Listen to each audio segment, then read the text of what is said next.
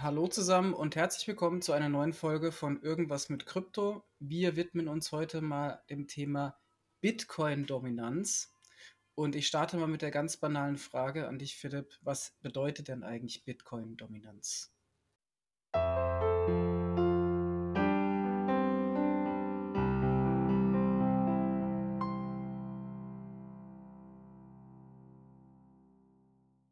Ja, also eigentlich ist das nichts Kompliziertes, aber man kann da sehr viel rein interpretieren. Äh, man nimmt letztendlich die Gesamtmarktkapitalisierung aller äh, Kryptowährungen zusammengerechnet. Also hier laut CoinMarketCap äh, gibt es ja über 25.000 Kryptoassets und äh, die Gesamtmarktkapitalisierung ist bei Stand heute ein bisschen über einer Billion. Dann nehme ich davon den, die Bitcoin-Marktkapitalisierung, das ist jetzt Stand heute hier Mitte Juni, ähm, ungefähr 500 Milliarden. Und jetzt mache ich den Quotienten, also quasi ich teile das eine durchs andere und dann kommt raus 47,9 Prozent. Oder andersrum gesagt, Bitcoin hat ähm, bezüglich der Marktkapitalisierung einen Marktanteil, das ist die, die Kenngröße hier, einen Marktanteil von knapp 48 Prozent. Das schwankt sehr stark. Das war äh, natürlich, als Bitcoin entstanden ist, äh, lange deutlich über 80 Prozent. Im Rahmen von dem ICO-Hype ging das dann deutlich runter äh, und dann gab es immer wieder Bewegungen und jetzt so die letzten paar Wochen, Monate ist es äh, tendenziell eher hochgegangen. Auf gut Deutsch, Bitcoin und Ethereum, beide gemeinsam, haben sich so ein bisschen entkoppelt von den anderen 25.000 Kryptoassets. Das wäre meine Interpretation.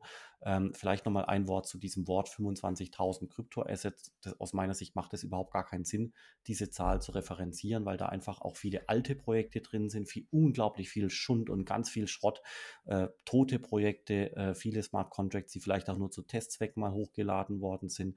Ähm, also diese, wenn man auch in Medien liest, dass jemand äh, sagt, 25.000 Kryptowährungen existieren, das ist eigentlich eine Zahl, die hat ganz, ganz, ganz wenig Gehalt. Warum ist das so? Weil man sich die Verteilung anschauen kann. Und da, wie gesagt, ist die Bitcoin-Dominanz halt sehr wichtig. Äh, Bitcoin alleine hat 47,9% Marktanteil, Ethereum hat plus minus 19%. Beides gemeinsam sind wir bei ungefähr 68 Prozent. Also das heißt, mit zwei Projekten habe ich mehr als zwei Drittel des gesamten Marktes erschlossen. Das heißt, für die Leute, die zum Beispiel Bitcoin und Ethereum so ein bisschen verstanden haben, die haben damit plus minus zwei Drittel aller Kryptowährungen verstanden. Ähm, das heißt, es, und dann geht, es, geht die Kurve ganz scharf nach unten. Das ist extremst ungleich verteilt. Das heißt, man kann da sagen, dass vielleicht die Top 100 Kryptowährungen 99 Prozent haben oder vielleicht noch mehr. Und in Summe kann man sagen, dass vielleicht die ersten Top 300 Kryptowährungen Projekte beinhalten, die möglicherweise ganz interessant sind. Und dann kommt schon das unglaublich lange Longtail ähm, hin zu den 25.000 äh, Kryptowährungen mit teilweise also wirklich unglaublich viel Schrott. Also deswegen ähm, macht es auch immer Sinn, auf die Bitcoin-Dominanz zu achten, um letztendlich zu schauen, wie viel ist beim Bitcoin und eben auch bei Ethereum konzentriert. Simon, habe ich das jetzt so äh, erklärt, wie du es auch erklären würdest? Äh, oder habe ich was ausgelassen oder verzerrt? Ganz verzerrt. Äh, mein, mein Bild ist jetzt völlig anders, Philipp. Nein, also ich äh, sehe es genauso. Ähm, ich glaube, ähm, es ist einfach an sich ein recht einfaches Konzept, hat aber ähm, große Auswirkungen. Ähm, wir sehen Bitcoin-Dominanz einfach, also da erkennen wir eine gewisse Marktkonzentration eigentlich ganz spannend. Wir reden ja äh, immer in einer Welt der Dezentralität und jetzt merken wir, hier gibt es eine ganz massive Zentralisierung auf eine Kryptowährung. Du hast ja auch schon mal den Begriff des Kryptoassets aufgegriffen, dass diese Zahlen auch schwer vergleichbar sind. Auch der Begriff der Kryptowährung ist ja sehr, sehr misleading, weswegen eben jetzt mittlerweile auch die Regulierung, die Mika haben wir auch schon drüber gesprochen, über Kryptoasset redet. Also Asset ist ja viel weiter als Währung. Warum? Nur weil ein Token, der ein Projekt repräsentiert, einen Wert hat, ist es noch keine Währung, weil es nicht als Tauschmittel oder als Wertsicherung genutzt wird.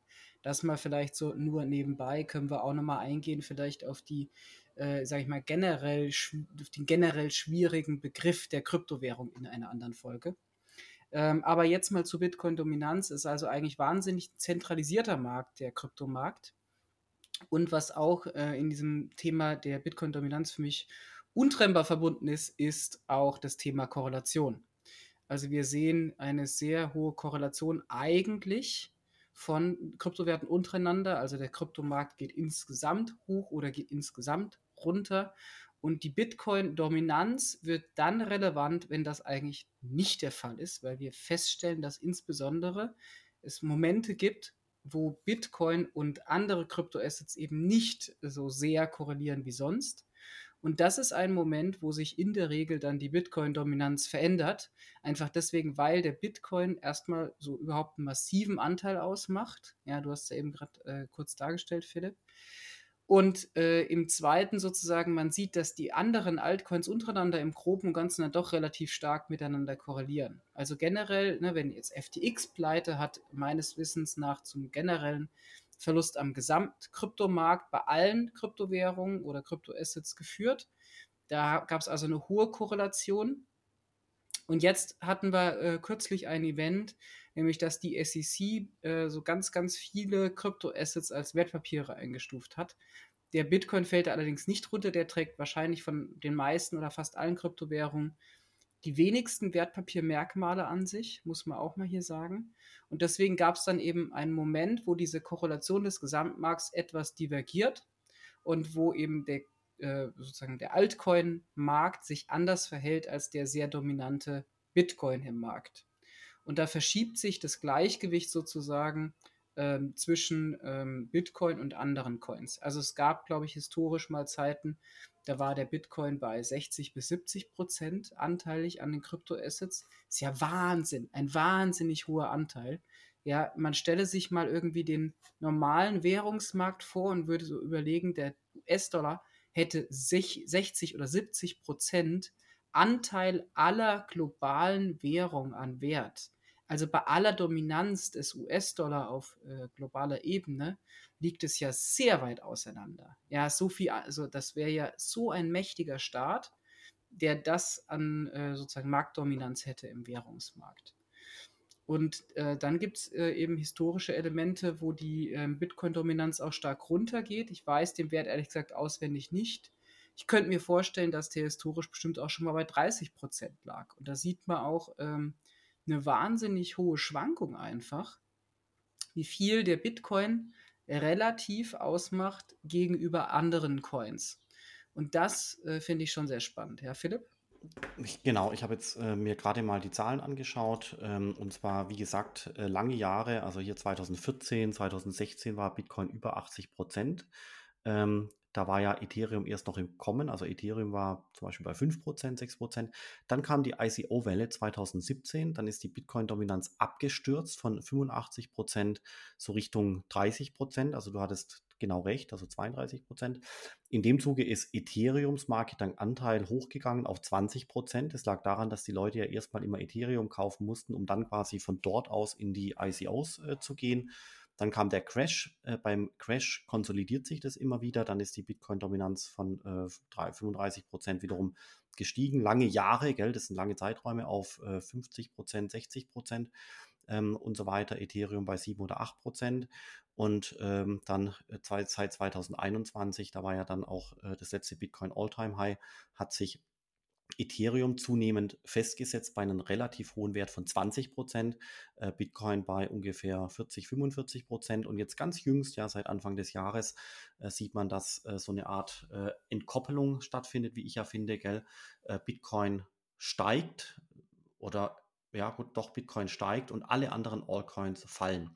Also Bitcoin, Ethereum äh, sind quasi nicht mehr so sehr im Gleichklang wie früher, wenn man Bitcoin und Ethereum mit den ganzen anderen äh, Altcoins da draußen äh, vergleicht. Also das ist eine neue Entwicklung, ähm, die man hier sehen kann, äh, die jetzt so seit einigen Monaten Einzug hält. Aber äh, wie du genau schon gesagt hast, also da hat sich sehr, sehr, sehr viel über die Jahre verändert. Und wichtig ist nochmal zu betonen, selbst 40 Prozent oder eben wie jetzt momentan ähm, 45 Prozent bei Bitcoin, 46 Prozent ist unheimlich viel wie gesagt, wenn man Krypto verstehen muss, dann braucht man letztendlich Bitcoin und Ethereum. Beides gemeinsam hat dann momentan eben 68 Prozent. Da hat man schon sehr, sehr, sehr viel erfasst. Übrigens, vielleicht an der Stelle auch dann nochmal das äh, Ranking verlesen. Äh, die Leute schauen sich ja ab und zu auf, bei CoinMarketCap ab an. Auf Position 3 haben wir Tether äh, mit äh, knapp 100 Milliarden. An Position 5 äh, den Circle US-Dollar Coin. Das heißt, unter den Top 5 der Kryptowährungen sind zweimal der Dollar. Ähm, vor dem Hintergrund ist die Position 4 interessant, das ist die Binance Smart Coin. Und dann geht es runter mit den ganzen bekannten Projekten XRP und Cardano, Dogecoin und so weiter und so fort. Aber wir haben ja heute, wie gesagt, den, äh, im Fokus den äh, Bitcoin und ähm, Ethereum. Was glaubst du, Simon, wie es weitergeht jetzt äh, das Jahr über? Ja, das ist immer spannend. Ich würde noch mal einmal ganz kurz einen äh, Referenzwert bezüglich Marktdominanz mit reinbringen. Einfach um noch mal zu verdeutlichen, wie massiv die Dominanz von Bitcoin im Markt ist.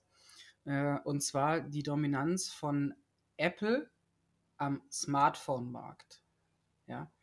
Und äh, da kann ja jeder Hörer für sich jetzt mal, solange ich hier noch ein bisschen durch sinnloses Geschwätz Zeit schinde, überlegen, was er oder sie da an Marktanteil schätzen würde, wenn wir jetzt sagen, hier Bitcoin hat geschwankt zwischen 30 und 80 Prozent.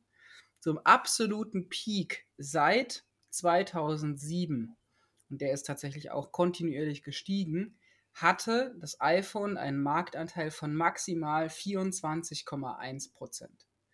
Also der Anteil von, und ich glaube, der Anteil von Apple am Smartphone-Markt ist nochmal viel dominanter als irgendwie der Anteil jetzt des US-Dollars am weltweiten Währungsmarkt, ja.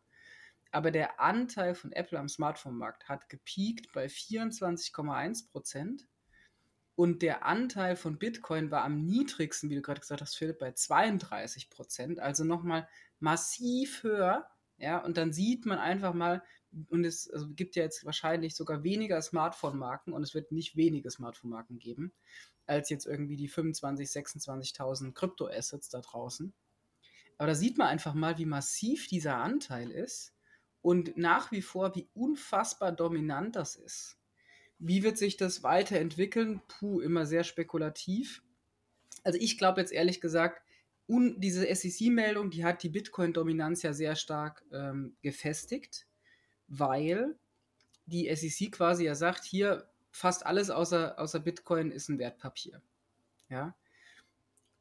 Deswegen meine Vermutung wäre, wenn es da jetzt nicht noch weitere größere Klopper aus der Regulatorik gibt, wird die Bitcoin-Dominanz dieses Jahr nicht mehr groß steigen.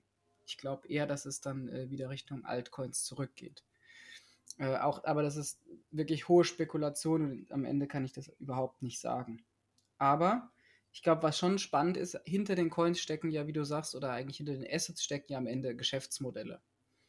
Äh, und der Trust in Bitcoin, der ist extrem groß, einfach aufgrund äh, einer, ähm, einer Dauer, wo sich das Netzwerk jetzt schon bewährt hat. Ja, das ist ja auch, was ist der Wert hinter Bitcoin? Das ist ja auch mal eine spannende Frage. Wäre fast auch mal äh, eine eigene Folge wert, sich zu überlegen, okay, was ist denn eigentlich der, der Wert, der hinter Bitcoin steckt? Weil viele immer sagen, das besitzt keinen intrinsischen Wert. Und da würde ich eben schon sagen, na, der Wert ist schon da, der Wert besteht in dem Trust, den die Technologie bietet und die Technologie läuft ohne zentralen Betreiber seit elf, zwölf Jahren durchgängig. Ja, das ist der Trust, der in Bitcoin ist. Der steckt in einer gewissen Art auch in jetzt, sag ich mal, technischer Legacy und darin, dass ein System so lange betrieben werden kann. Aus dieser Theorie oder dieser These, sagen wir mal vorsichtiger, kommt, könnte man sagen, je länger andere Systeme laufen und je längere andere ähm, Protokolle betrieben werden, ohne dass sie Fehler haben. Es gibt ja leider auch Gegenbeispiele. Es gibt ja Protokolle wie Cardano, die irgendwie regelmäßig Aussätze haben oder angehalten werden. Aber ausgehend davon, dass andere Protokolle es schaffen, auch über diese Zeit dieses technische Legacy aufzubauen und zu zeigen, hey, wir sind auch resistent, wir können auch ähm, länger unser Markt beweisen, würde ich behaupten, dass eigentlich sozusagen der Wert von Bitcoin im relativen Vergleich sinken müsste. Und natürlich, je mehr wirtschaftliche Relevanz Ethereum durch echte Anwendungen bekommt, das wird vermutlich höher sein als bei Bitcoin, ehrlich gesagt, müsste theoretisch auch der Wert von, von, äh, von Ether äh, steigen. Und dementsprechend wäre die Tendenz auch eher, dass die Bitcoin-Dominanz zurückgeht. Und ein drittes Argument meinerseits wäre einfach so eine allgemeine Marktentwicklung, dass wir auch einfach sehen, so massive Marktdominanzen sind ja auch einfach aus ähm, betriebswirtschaftlicher oder eher besser gesagt volkswirtschaftlicher Sicht irgendwie ähm, meistens kein wirkliches Gleichgewicht. Es gibt natürlich Gegenbeispiele, wo sich einfach Monopole oder ähm, äh, Oligopole bilden. Aber da ist dann im Zweifel hier eher der, der, der Volkswirt äh, in der Leitung gefragt. Ähm, aber ansonsten würde ich eher sagen, äh, das ist immer so eher mal gerade bei sehr freien Märkten nicht unbedingt ein, ein Gleichgewichtszustand, wenn ein Asset das so massiv dominiert. warum sagen die Leute eigentlich immer Volkswirt? Ähm, ich bin ganz normaler äh, Betriebswirt. Ähm, aber jetzt mal im Ernst, äh, Simon, kleine Randnotiz. Weißt du das? Also warum sagen die Leute immer Volkswirt? Also wie kommen die Leute drauf? Ich dachte, du hast den VWL äh, promoviert Nee, tatsächlich. nee, nee, gar nicht. Also ganz normale äh, BWL. Okay. Äh, immer nur BWL. Mannheim, München und so weiter. Aber gut, sei es drum. Also, ähm, Hatte ich falsch auf dem Schirm. nee, ist witzig, weil das passiert ganz, ganz, ganz oft, aber ist auch egal. Ähm, also ich, ich, ich stimme, stimme dir schon weitestgehend zu, ja. Und ähm, letztendlich ist äh, die, die Bewertung, das ist aber eine ganz spannende Frage, Simon. Die Bewertung von Bitcoin ist aus meiner Sicht eine Funktion der Zeit, weil die Leute beginnen einer Technologie zu vertrauen. Du hast gesagt Trust. Und mit jedem Jahr, was vergeht, äh, vertrauen die Leute, die schon Bitcoin vertrauen, quasi mehr und speichern dann vielleicht mehr Geld in Bitcoin. Und es kommen neue Leute hinzu, äh, die dann eben noch zusätzlich kleinere Summen hinzufügen und so entsteht dann die Gesamtkapitalisierung. Das gleiche ja auch bei Ethereum, Geld, das hat jetzt mit Bitcoin gar nichts zu tun. Aber es ist eine Funktion der Zeit. Je mehr Zeit äh, vergeht, desto eher entsteht Trust. Und dann kann man sich natürlich fragen, ob dieser Trust dann dazu führt, ob das der Bitcoin-Preis und mithin die äh, Kapitalisierung steigt oder nicht. Ich glaube es ja, aber gut, andere Leute mögen was anderes äh, glauben. Aber warum sage ich das? Weil letztendlich ähm, ein später hinzukommender Bitcoin, nennen wir ihn Bitcoin 2, eben erstmal die gesagt, gesamte gleiche Zeit durchlaufen muss, um dann quasi einen gleichen Trust-Level zu erreichen wie der erste Bitcoin. Und das kann ein zweiter hinzukommender Bitcoin nicht, weil er ja damit auch den ersten Bitcoin Zeitlauf beschert, sodass die Leute dem ersten Bitcoin mehr Zeit zumessen, damit eben auch mehr vertrauen. Und wenn du das zu Ende denkst, und das wäre jetzt mal eine Frage an dich, wie du das siehst, müsste das im Sinne der Kategorie der Storage of Value Coins eigentlich ein Winner-Takes-it-all-Spiel sein, weil kein zweiter Bitcoin jemals entstehen kann, der in der Lage ist, den Bitcoin 1 aufzuholen, äh, weil eben der Erfolg eines solchen Projektes eine Funktion der Zeit ist, aufgrund des Vertrauens, die du in eine Technologie reinsteckst. Was hältst du von der Hypothese? Es ist eine Hypothese, gell? Niemand weiß sowas, niemand kann sowas wissen. Aber was hältst du davon? Also wenn es darum geht, inwiefern äh, sozusagen Bitcoin-Dominanz eine Rolle spielt, also wenn wir auf die Bitcoin-Dominanz als Messgröße gucken, würde ich der These widersprechen. Äh, und zwar aus dem Grund nicht, dass ich glaube, dass sozusagen die These falsch ist bezüglich Store of Value, sondern dass ich äh, sozusagen glaube, dass der Gesamtmarkt wächst. Und zwar dort, wo sich weitere Zusatzbedarfe außerhalb dieses Store of Value noch ausdifferenzieren, zum Beispiel eben wirklich ähm, Transaktionstoken. Und wenn die an Wert gewinnen und der Wert des Bitcoin als Store of Value konstant bleibt, dann sinkt quasi automatisch ne, mit dem einfachen Dreisatz äh, die, die Bitcoin-Dominanz aus meiner Sicht. Ähm, aber ich weiß nicht, ob du das, ob du das äh, auch so teilst, Philipp. Also der Marktanteil von Bitcoin äh, ist davon unbetroffen. Der Marktanteil, ähm, wie du selber auch vorher gesagt hast, der ist jetzt bei 40, 50 Prozent, der ist vielleicht in zwei Jahren auch noch bei 40 oder 50 Prozent, je nachdem, ob andere neue Transaktionsprojekte, CO2-Projekte, Metaverse-Projekte in der Lage sind, Marktanteil zu gewinnen oder nicht, dann würden die den, äh, den neuen Marktanteil gewinnen und den Bitcoin runterkomprimieren. Aber das, was ich vorher meinte, ist eigentlich eher bezogen ähm, auf die Gesamtmarktkapitalisierung von dem Bitcoin in der Kategorie der Storage of Value Coins, die nach meiner Hypothese eben ein Winner-Takes-it-all-Game ist, weil kein zweiter Bitcoin entstehen kann nach dieser Logik. Gell?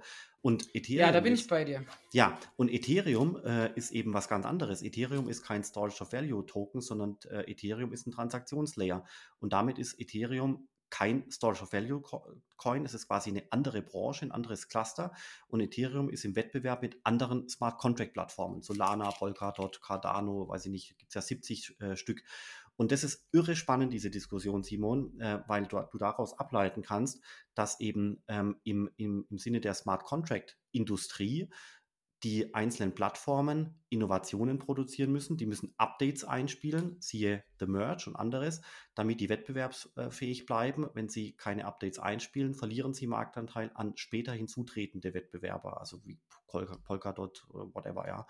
Ähm, Und damit im Prinzip fu- funktioniert von der äh, Ökonomik her die äh, Branche der Smart Contract Plattformen ganz, ganz, ganz anders als die Branche der Storage of Value Coins. Im einen habe ich Wettbewerbskräfte, die freigesetzt werden durch Innovation und sich stetiges Verbessern, aber eben auch durch Software-Updates. Und im Sinne der Storage of Value äh, Domäne ähm, habe ich quasi keinen Zwang zur Innovationsfähigkeit, weil es ein Winner-Takes-it-all-Game ist. Was hältst du? Also, das ist alles Überlegungen. Absolut. Kann sein, kann nicht sein, aber ich finde es schlüssig. Nein, teile ich absolut, Philipp. Ist ja auch ganz spannend. Du sagst ja genau eben hier auch Incentive quasi zur Veränderung bei diesen äh, Transaktionstoken. Und man kann ja auch wirklich umgekehrt sagen, aus meiner Sicht, sogar ganz bewusst kein Anreiz zur Veränderung beim Bitcoin, weil ja eben die Konstanz des Modells äh, sozusagen bewertet wird. Ja, also da ist ja wirklich ein Kontraindikator gegenüber den Anreizsystemen ähm, von Transaktionstoken. Also teile ich komplett und es zeigt auch, glaube ich, mal wieder schön, wie viel Differenzierung einfach im Markt notwendig ist, die gerade von irgendwie sagen wir mal, eher uninformierten Investoren einfach dann nicht getroffen wird. Und das merkt man dann selber im Zweifel, wenn Bekannte einen wieder fragen, so hier, welche, sag mal, welche Token soll ich jetzt kaufen? Ja, und da muss man ja eigentlich sagen, mal ganz, sage ich mal, pathetisch gesagt, woran glaubst du? Ja, und was willst du? und äh, was unterstützt du? Also, das sind ja wirklich fast Glaubensfragen. Ähm, Weil es halt eben darauf ankommt, äh, glaubt man daran, dass der, dass der Bitcoin eben äh, ein besserer Store of Value ist als jetzt beispielsweise Gold? Glaubt man daran, dass die äh, Kryptoökonomie irgendwann eintritt und wir eben Transaktionstoken brauchen, damit Maschinen sich bezahlen ähm, müssen? Glaubt man daran, ähm, was du ja auch immer äh, relativ stark betonst, dass wir nach vorne hin den CO2-Handel privatisieren und sagen wir, erheblich effizienter äh, abstimmen müssen, dann ist man vielleicht eher auf der Seite, so in CO2-Tokens zu investieren. Ist ganz spannend, weil ähm, zum Beispiel, wenn man jetzt, ich frage, ich werfe einen Vergleich in den Raum, wenn man jetzt jemand fragen würde, was soll ich für Aktien kaufen? Da würde ja auch nur jemand, der jetzt, sage ich mal, nicht sehr gut informiert ist, sagen, kauft Tesla und Apple. Ja, sondern was machen die Leute bei den Aktien? Die gucken sich das Unternehmen an. Aber wenn es in den Kryptobereich reingeht, ist gefühlt niemand da, der, wenn er sich die Frage stellt, was für Token soll ich kaufen, sich das Projekt dahinter anguckt. Das hat man mal ganz früher gemacht, da haben die Leute dann die äh, White Paper gelesen. Leider gab es halt viel Schund an White Papern. Ja, man muss halt sich nicht nur den Prospekt der Firma angucken, sondern man muss sich halt wirklich die Firma angucken und genauso ist es im Kryptomarkt äh, auch. Also wenn man, jetzt mal ein bisschen abgedriftet, glaube ich, von der Bitcoin-Dominanz, aber ist vielleicht für die Hörer trotzdem spannend, wenn man sich die Frage stellt, eben, was will ich da mir irgendwie anschauen, was will ich kaufen, was steigt vielleicht außer dem Bitcoin noch im Markt, dann ist die einfache Aufgabe immer, schau dir das Projekt dahinter an. Äh, und das ist auch nicht anders als bei jeder Immobilie. Ja, ich kann irgendwie hier in Immobilien lieber blub äh, investieren. Aber da habe ich immer den Nachteil, ich sehe das Objekt nicht und wenn ich halt ein Objekt kaufen will, dann muss ich da ins Objekt reingehen und schauen, sind die Toiletten irgendwie äh, in, Stand? Ja, gibt es einen äh, Wasserrohrbruch? Ist das Dach offen oder nicht? Und anders kann ich halt nicht persönlich für mich ermitteln, ob ich das Ding kaufen möchte oder nicht.